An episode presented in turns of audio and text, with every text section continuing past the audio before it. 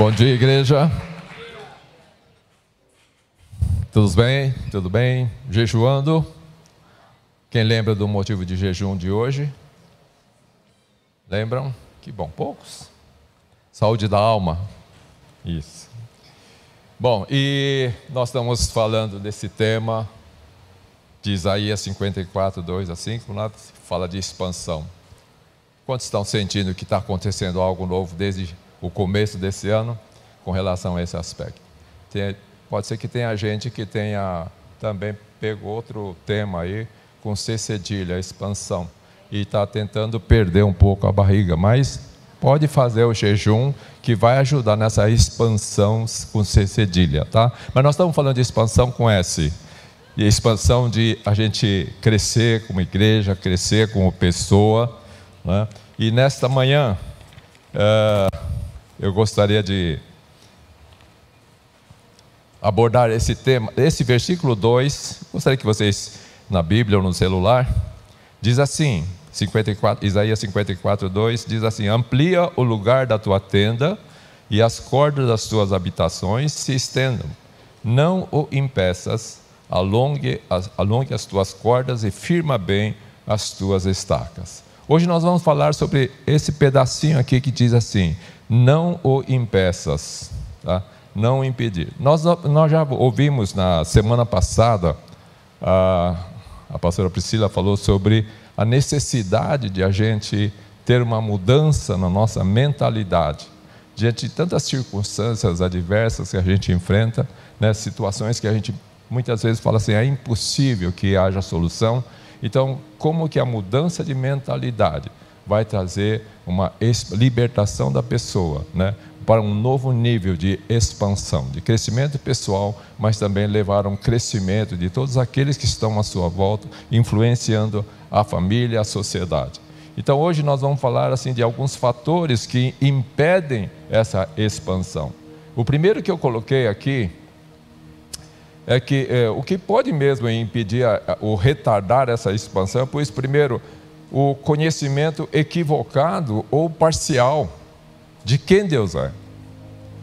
A gente pode dizer, nós somos simples mortais e nós não conhecemos exatamente ou é, pode, não podemos dizer na, com toda a segurança que nós conhecemos quem Deus é, porque Ele é um Deus tão grande, tão grande, nós somos tão pequenos né? e que ainda nós temos que conhecer muito do Senhor. E quando a gente não tem um não busca esse conhecimento, cada dia não buscamos o conhecimento de quem Deus é, nós caímos no erro e podemos estar, podemos estar impedindo que haja uma expansão tanto da vida pessoal, em maturidade, mas também na vida da igreja, na vida da família. Né? Então é sobre isso que eu gostaria de dizer e gostaria de tomar como exemplo algo que já foi falado na semana passada, quando a pastora Priscila falou um pouquinho sobre aquela parábola que Jesus conta a respeito dos três servos a quem foram dados os talentos, cinco, dois e um talento.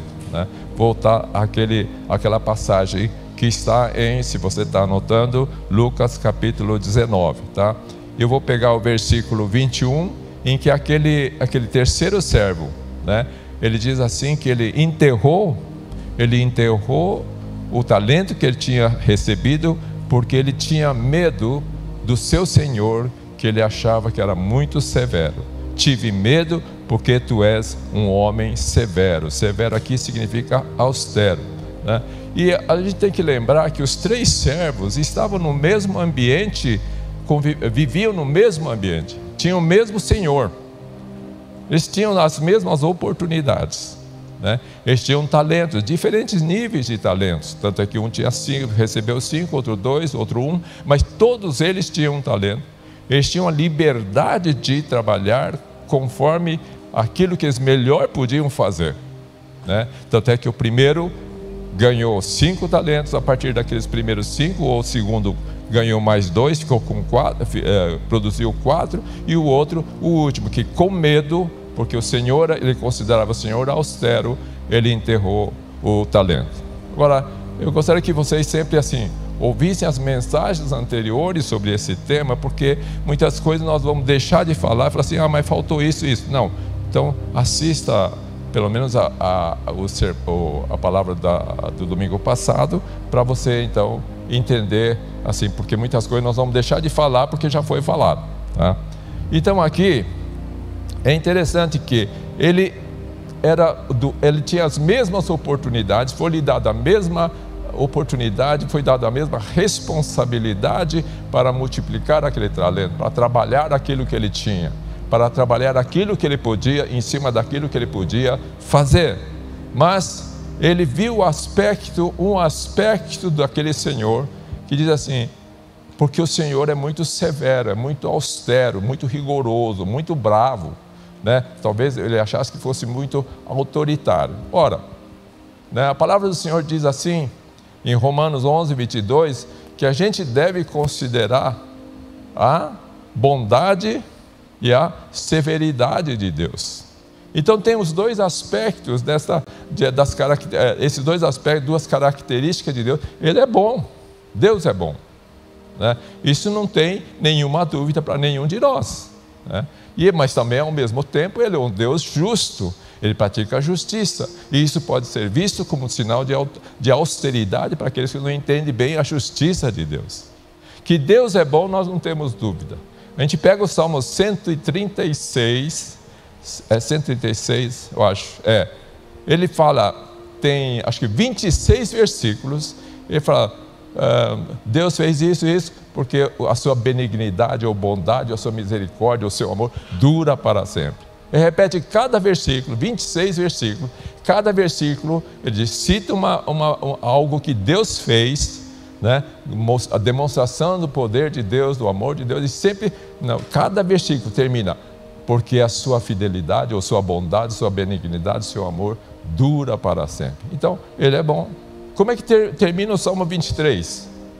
A sua bondade e misericórdia me seguirão todos os dias da minha vida. De qual dia que ele segue? A bondade segue você? Todos os dias. Ele pode ser austero, ele pode exercer a sua justiça numa situação que você precisa mesmo experimentar a justiça de Deus para entender o amor dele. Ele disciplina aqueles a quem ele ama. Então, mas isso é demonstração do amor, da bondade, da benignidade de Deus e não da sua austeridade. Só que aquele servo, ele viu, focou a sua atenção numa característica de Deus e interpretou de forma errada. Ele via somente a austeridade de Deus. Podia ser até uma desculpa para ele não fazer nada. Né? Mas como e o que, que isso tem a ver com a expansão que nós estamos falando? Quando diz assim, ele fala assim: então, se você acha que eu sou uh, severo, austero, você devia pelo menos enterrar esse talento que eu te dei, ou pelo menos enterrar não, colocar num banco para que rendesse juros. Parece um, um senhor que só está inter, interessado em ganhos financeiros. Mas aqui juros, quando fala assim, vai render, coloca no banco que vai render juros, essa palavra juros, na sua raiz, significa prole, significa filho, significa geração. Então significa você deixou de, de produzir a sua prole. Você deixou de dar origem a uma família, a geração seguinte, a uma prole, a uma geração que iria abençoar. Você deixou de expandir a sua vida, a sua família e deixou de criar uma geração. Por isso, a seriedade daquele, daqueles Deus, daquele Senhor, se, se mostra aqui, porque ele deixou de cumprir com uma responsabilidade para a qual cada um de nós fomos chamados trazer a vida à próxima geração e não enterrar. Quando estão entendendo isso? Nós então somos chamados, por mais que a gente você ache que Deus é, é austero, é bravo, ele só é muito rigoroso. Ele, fica, ele me proíbe de fazer muitas coisas. Mas veja que do outro lado existe uma característica de Deus que nós sempre temos que colocar na frente. Ele é bom, Deus é bom, e a sua bondade, a sua benignidade dura para sempre. Amém? Então, esse é um ponto. O fato de você ver conhecer a Deus de uma forma equivocada, como esse servo, ou conhecer de uma forma parcial. Você conhece bastante de Deus, sobre Deus, mas ainda não conhece muito, não conhece o, que, o importante. Então aí vem o segundo ponto. Você precisa conhecer a Deus na sua intimidade. Não adianta você conhecer Deus apenas no conhecimento pela leitura, pelo que você lê, pelo que você ouve falar, pelo que te ensinaram. Isso daí é um conhecimento que se adquire e você então se torna uma pessoa, vamos supor, erudita.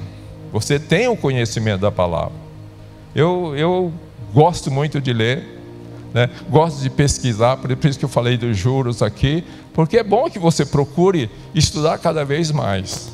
Mas e eu tenho Bíblias lá em casa, tem o meu armário, a minha biblioteca, eu não sei quantos tipos de Bíblia eu tenho.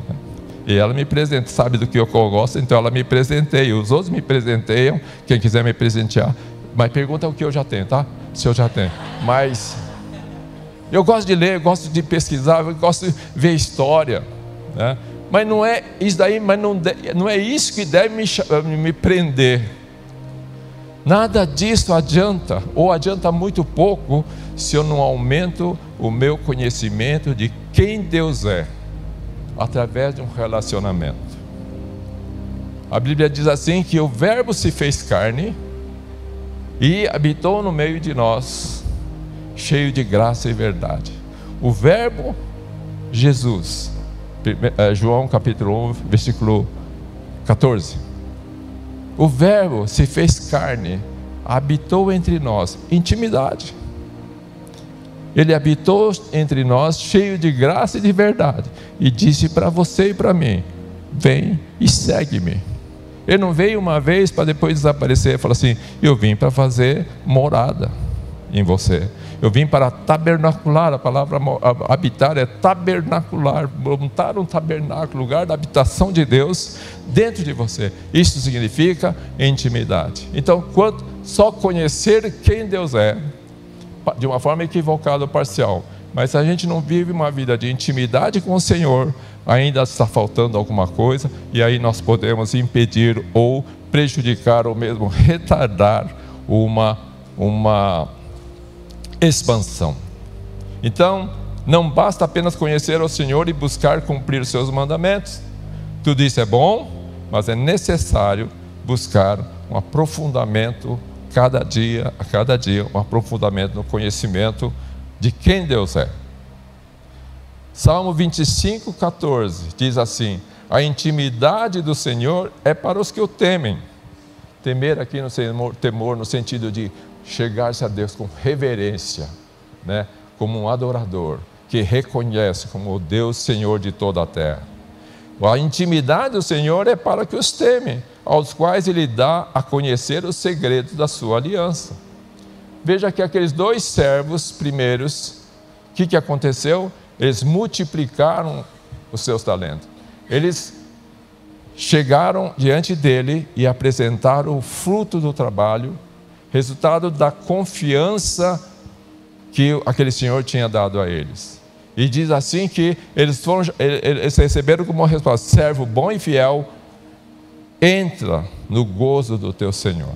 Veja bem, quanto mais você conhece a Deus e cumpre os seus mandamentos, isso é muito bom e é isso que você tem que fazer. Mas o importante é que você chegue naquele ponto que você, você ouça do Senhor, que você está cumprindo os mandamentos e ouve do Senhor, entra no gozo do seu Senhor, entra mais na minha intimidade.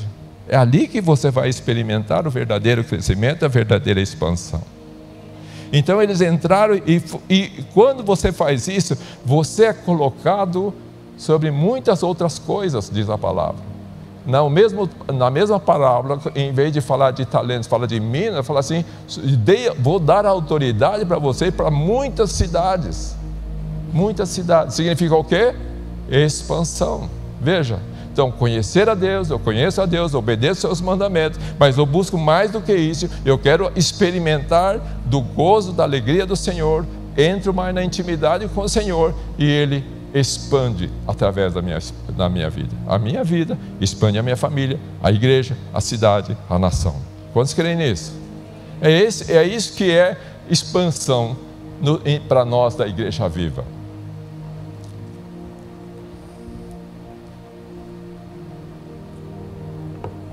É bom estudar, claro que é. É bom buscar cada vez mais conhecimento, claro que é. Mas eu vou ler uma um, um trecho que eu li, pesquisei. É, é, esse, esse cara é chamado Peter Drucker. Alguém conhece esse?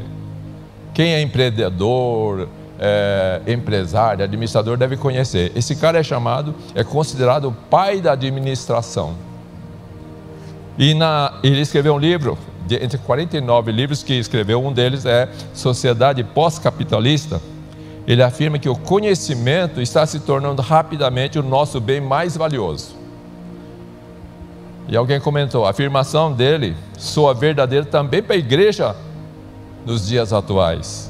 Muitos cristãos estudam, querem conhecer mais de Deus, lendo ou ouvindo palestras, seminários, mas o conhecimento por si só traz erudição e muitas vezes análises equivocadas porque são baseadas em raciocínio humano, quando a nossa vida deveria ser baseada na fé. O justo viverá pela fé. Quando se pode dizer amém? Não é verdade, gente? Quanta gente tem uma capacidade, são pessoas reconhecidas, né? você admira o conhecimento que as pessoas têm mas sempre o fiel da balança, para você saber, não, eu quero isso também. Quer dizer, ele, ele tem, ele tem uma vida baseada, na, a vida dele é baseada na fé, não só no conhecimento. Só a, essa erudição que nós adquirimos, o conhecimento que nós adquirimos por si só, você enche o seu, a sua mente, você enche de, você aumenta o seu nível cultural, intelectual, você tem uma erudição maior mas como nós vamos ver, muitas vezes, homens, raça humana, nós somos levados, né? E essa erudição muitas vezes provoca conflitos entre as pessoas. Porque cada um quer ser mais do que o outro, cada um quer mostrar que conhece mais, mesmo a respeito de Deus, mais do que o outro. E isso traz conflitos, como nós vamos ver um pouquinho mais para frente. Então, o conhecimento está se tornando um bem muito precioso. Eu acho que quando eu fico falando, não, você tem que estudar, tal, parece que daí é a coisa mais importante, que é um bem muito precioso. E é, mas não pode substituir o conhecimento de Deus através da fé e não pelo nosso conhecimento intelectual ou cultural.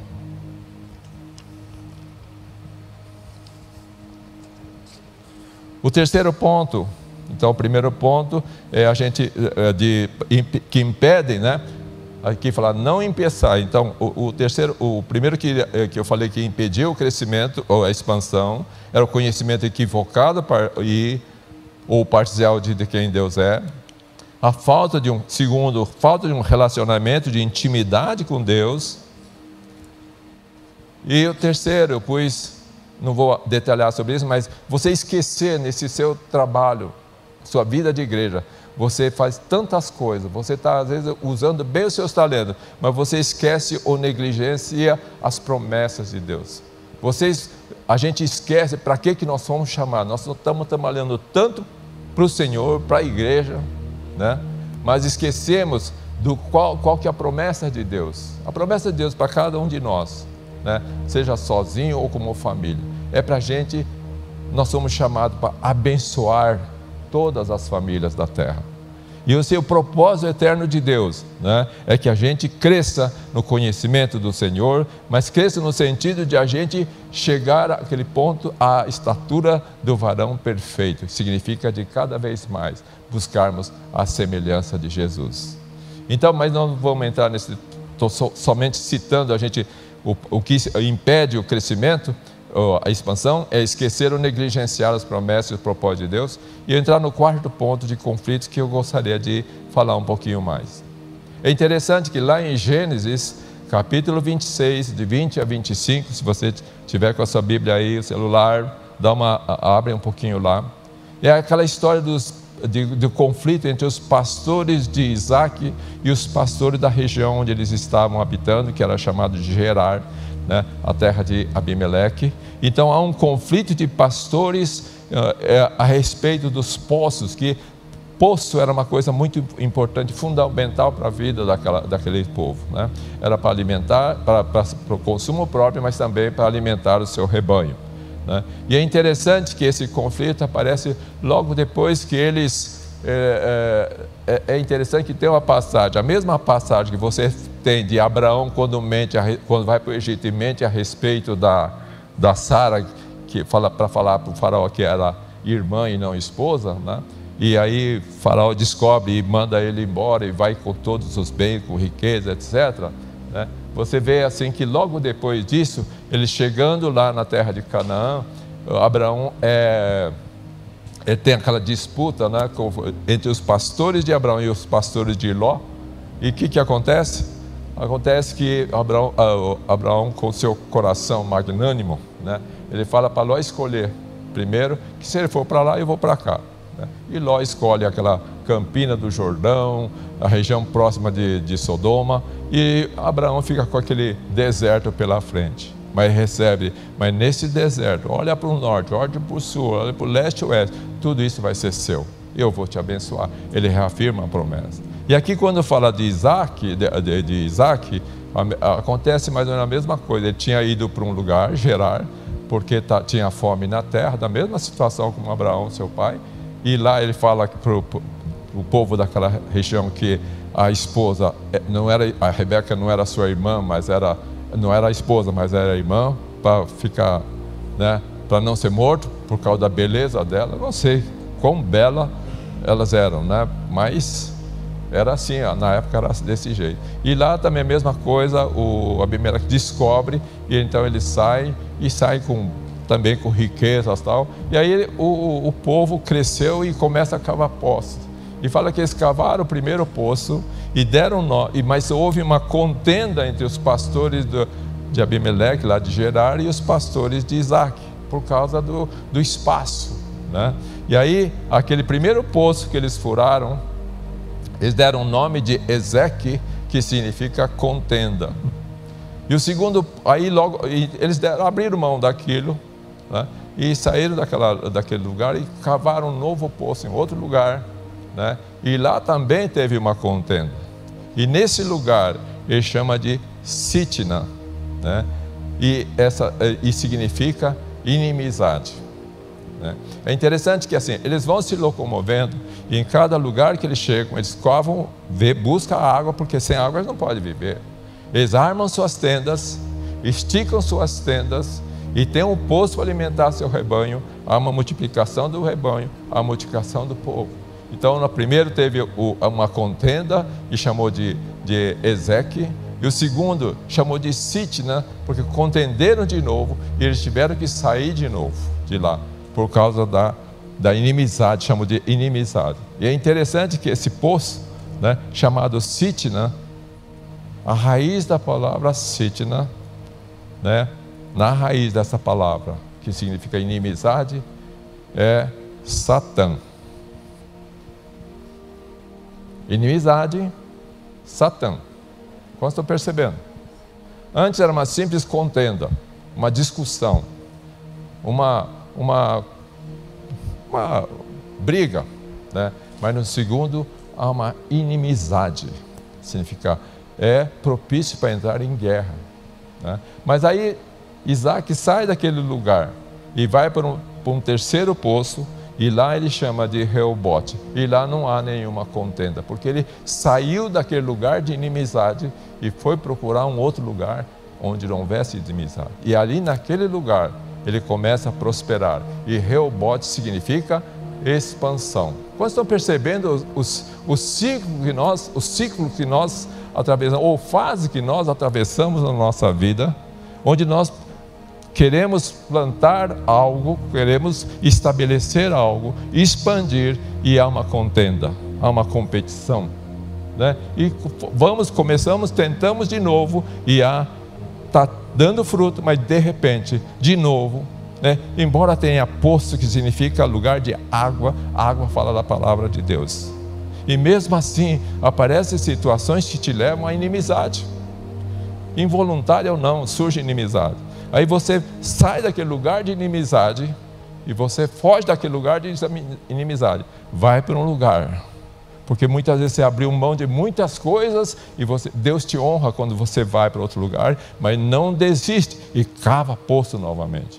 Significa persevera em, em proclamar a palavra do Senhor e dar água para aqueles que são descedentados. Então Deus honra e isso traz a expansão. Quantos estão percebendo isso? Eu queria dar, falar assim brevemente que isso daqui é, é algo assim que eu posso dizer. A gente tá, vocês estavam falando de reunião de casais, né? É, vocês falando, mas dois avós vão dar curso de casais para maioria de jovens de 30, 25, 30, 40 anos, né?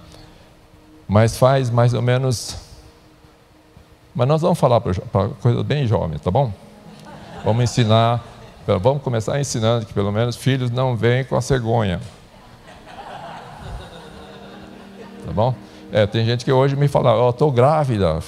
Deus parabéns tudo. Eu ia falar, não vem com cegonha, vem de outro jeito.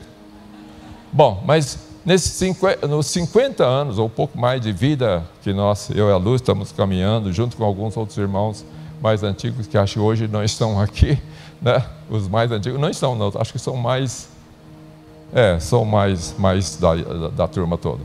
É, mas a gente cavou um poço, Ezequiel. Cavou um poço, naquele poço tinha água viva. Né? E começou a jorrar aquela água viva, e muitas vidas vieram para matar sede naquele lugar. E com isso foi havendo uma expansão nós tivemos que estender a tenda, saímos de um apartamento, não cabia um apartamento de 90 metros quadrados, naquela época era um apartamento grande, mas 30 pessoas não cabia mais lá para fazer uma reunião naquela, naquela tenda. Aí eh, Deus deu uma expansão, mas começamos a crescer, mas logo depois alugamos casa maior, depois de repente, de repente, a gente não sabe por que aparecem confusões, aparecem os conflitos. Aparecem os conflitos. Não sei se foi por eh, erudição, né? ou não sei, foi por, por inveja, por competições, etc. Mas não interessa. Mas começou a ter contenda e nós tivemos que sair para um outro lugar e cavalcar, cavar uma nova, um novo poço. De novo, água, água viva, pessoas descendentando a sede naquele lugar, crescendo, expandindo, alcançando famílias. Tem muitas pessoas hoje na Igreja Viva, não digo aqui, mas muitas pessoas da Igreja Viva que são daquela época, da segunda parte. Só que, assim como ali nessa história, nesse segundo poço, teve o Sitna, teve a inimizade. E a gente percebeu depois que foi uma jogada do inimigo. Por isso que está falando que Sitna, a raiz é Satã é algo do inimigo, é do diabo, é de Satanás. Houve uma confusão, houve um conflito. E isso impediu a expansão. Olha, nós estamos expandindo, de repente nós saímos de lá e não tínhamos nada, absolutamente nada. Perda. Falei, puxa, olha a expansão, Deus, cadê a expansão? Expansão. E agora parece que não temos nada. E de repente, ele fala: cava um novo poço. Cava um novo poço que vai ser o poço do avivamento, do alargamento, da expansão. E esse poço foi cavado lá em Barão Geraldo, há 10 anos atrás, pouco mais de 10 anos atrás. Água viva de novo. Aí teve que estender as tendas, esticamos as cordas, fincamos estacas. Graças a Deus que nós temos estacas firmes que nos acompanham, que são, fincam ali na terra não esmorecem e permite que a corda seja cada vez mais esticada. Essas estacas são, espalham para, em todos os sentidos e a tenga se alarga. E foi alargando, alargando, até que viemos para esse lugar. A tenda que começou em Barão Geraldo, esticamos as cordas e nós estamos aqui. Quantos creem que isso é expansão? Mas para isso você muitas vezes tem que abrir mão de coisas, parece que não tem mais nada para você. Se você está passando por conflitos, muitas vezes são conflitos que Deus quer que você deixe de lado toda a erudição, todo o conhecimento teórico que você tem e fala assim: Senhor, eu posso perder tudo, mas eu não vou largar do Senhor, eu vou fazer, continuar cavando poço até que aconteça o rebote, aquele poço do alargamento da expansão.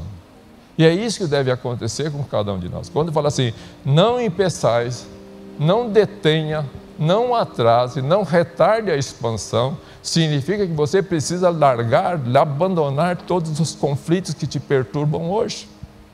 Você fica, pode ter perturbações ou conflitos na sua vida pessoal, interior, seus, suas opiniões, suas convicções, todo o seu conhecimento, mas Deus está muitas vezes falando assim: deixa disso, que eu tenho um rebote para você, um lugar de expansão. Resolva seus conflitos hoje perante mim, o Senhor diz.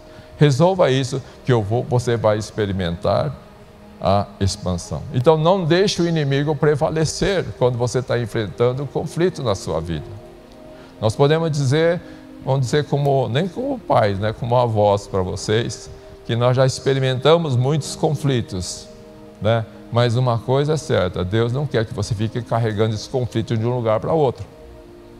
Deus quer que você largue esses conflitos. Fale assim, Senhor, eu posso perder tudo, posso sair daqui nu, mas o Senhor está comigo, então eu sei e tenho certeza de expansão da minha vida, minha família, igreja, onde eu estiver, vai haver a expansão.